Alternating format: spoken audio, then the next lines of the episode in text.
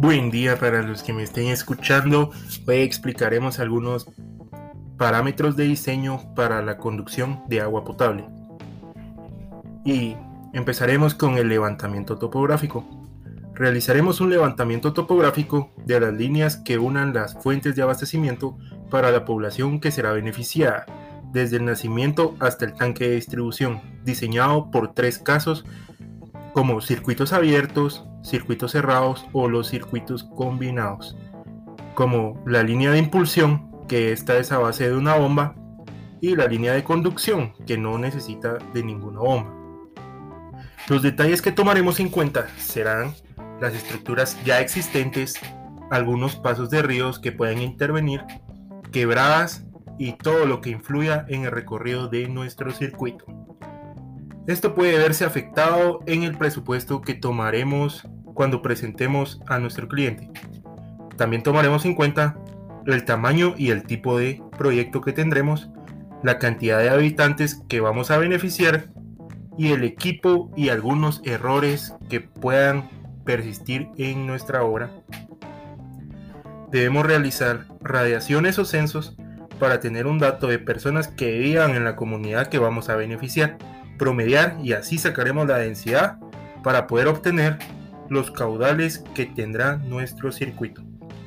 Existe algo que se le llama periodo de diseño, que es un lapso de tiempo o periodo de diseño es el tiempo durante el cual una obra va a presentar un servicio y esta empieza a contar desde el momento en que entre en servicio la obra, como mínimo se prevé que este tiempo sea satisfactorio en 20 años. También utilizamos la tubería PVC con vida útil de 30 años y equipo de bombeo que más o menos es de 10 años. Entonces debemos de tomar en cuenta esto para no tener ningún inconveniente y explicar a, las personas que no todo es para siempre, sino todo tiene vida útil, ¿verdad? En el cálculo de la población futura podemos usar cuatro métodos. Entre ellos está el método geométrico, el método aritmético, el método parabólico y el método logístico.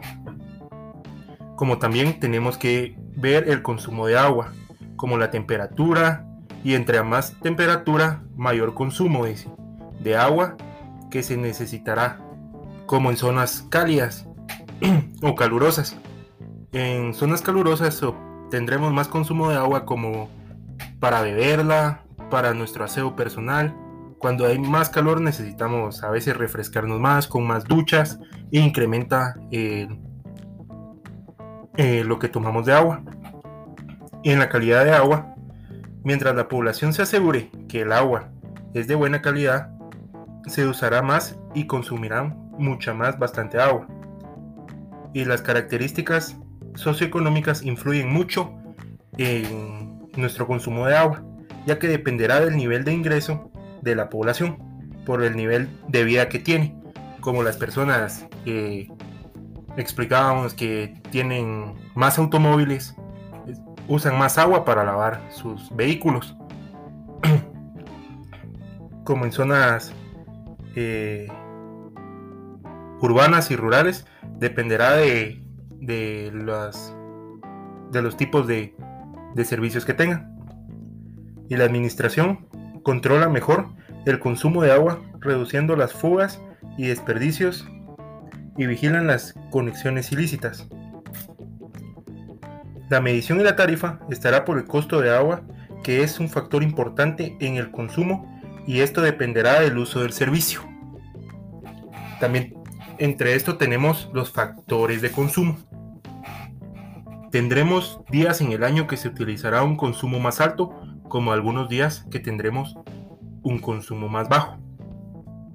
El factor día máximo se usará pequeño cuando sea 1.2 o cuando las poblaciones sean muy grandes y se utilizará un factor grande como lo es 1.8 cuando las poblaciones sean pequeñas.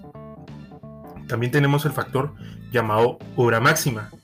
Durante el día tenemos horas en las cuales eh, los consumidores eh, aumentan o utilizan más esta, esta agua y diferentes horas cuando disminuye debido al uso de los habitantes.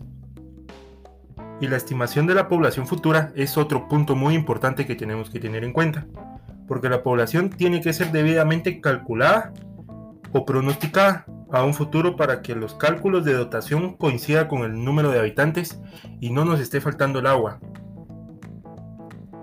Como el método geométrico, eh, podemos utilizar esta fórmula de P es igual a P1 R1 R más 1 elevado a N ¿Y qué significa P1? Es la población en tiempo 1 y la población en tiempo determinado T, la tasa de crecimiento geométrico es R y N es el periodo de diseño, que a veces calculamos, o bueno, siempre calculamos un periodo de, 10, de 20 años. Fuentes de información útiles podemos recaudar datos proporcionados por instituciones nacionales, comité de comunitarios, casi consensos y los censos. También en otro punto más importante tenemos las dotaciones, que es una cantidad de volumen por tiempo es la cantidad de agua que utilizaremos en nuestras actividades del día a día. Dice que tenemos llenacántaros de 15 a 40, las conexiones prediales de 60 a 90 litros, de conexiones domiciliares, área rural está de 90 a 150 y el área urbana que es de 150 a 250. En la dotación se integra con siguientes consumos, domésticos, comerciales, industriales, al público y fugas. Podemos medirlas como metro cuadrados o por días litro o por, o por litros metro cuadrado. Caudal medio diario es la multiplicación de la dotación por el número de habitantes que se hayan estimado para cuando finalice el periodo de diseño, dividido los segundos que tiene un día. El caudal máximo diario, conocido también como caudal de conducción, es el máximo caudal producido por un día y lo hallamos cuando multiplicamos el consumo medio diario por el factor de día máximo, ya sea 1.2 o 1.8 depende de la población. El caudal máximo horario es el caudal máximo producido durante algunas horas en un periodo de observación de un año. Se calcula multiplicando el caudal medio por el factor de hora máxima.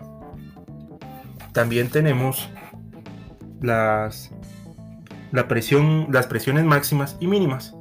Las presiones hidrostáticas máximas en líneas de conducción y de distribución deben ser menor que la presión del trabajo de la tubería a utilizar. Como podemos ah, eh, ver, la presión mínima es de 10 metros y la presión máxima es de 40 metros. En tipos y clases de tuberías eh, tenemos que son diferentes en diámetro, en clase y en tipo de tubería. Cuando nos referimos al diámetro, son los diferentes diámetros que existen en el mercado, conocidos como los diámetros nominales. Y en clase nos referimos a la tubería regida bajo la norma a la cual fue fabricada y las diferentes presiones que, con las que se fabrican y se manejan estos materiales. Las más comunes en tuberías son las de PVC o las de acero galvanizado HG. Y este fue un corto resumen de lo que son los, los tipos de, de clase y tubería. Y también lo de que fue factores de consumo para los parámetros de diseño. Gracias.